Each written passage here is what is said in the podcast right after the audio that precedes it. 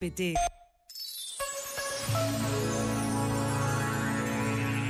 Viver centrado no acolhimento ao próximo que não se conhece é um sinal da universalidade da Igreja, da alegria e da esperança que nasce e renasce ao longo da história, da certeza de que Jesus está vivo no meio de nós.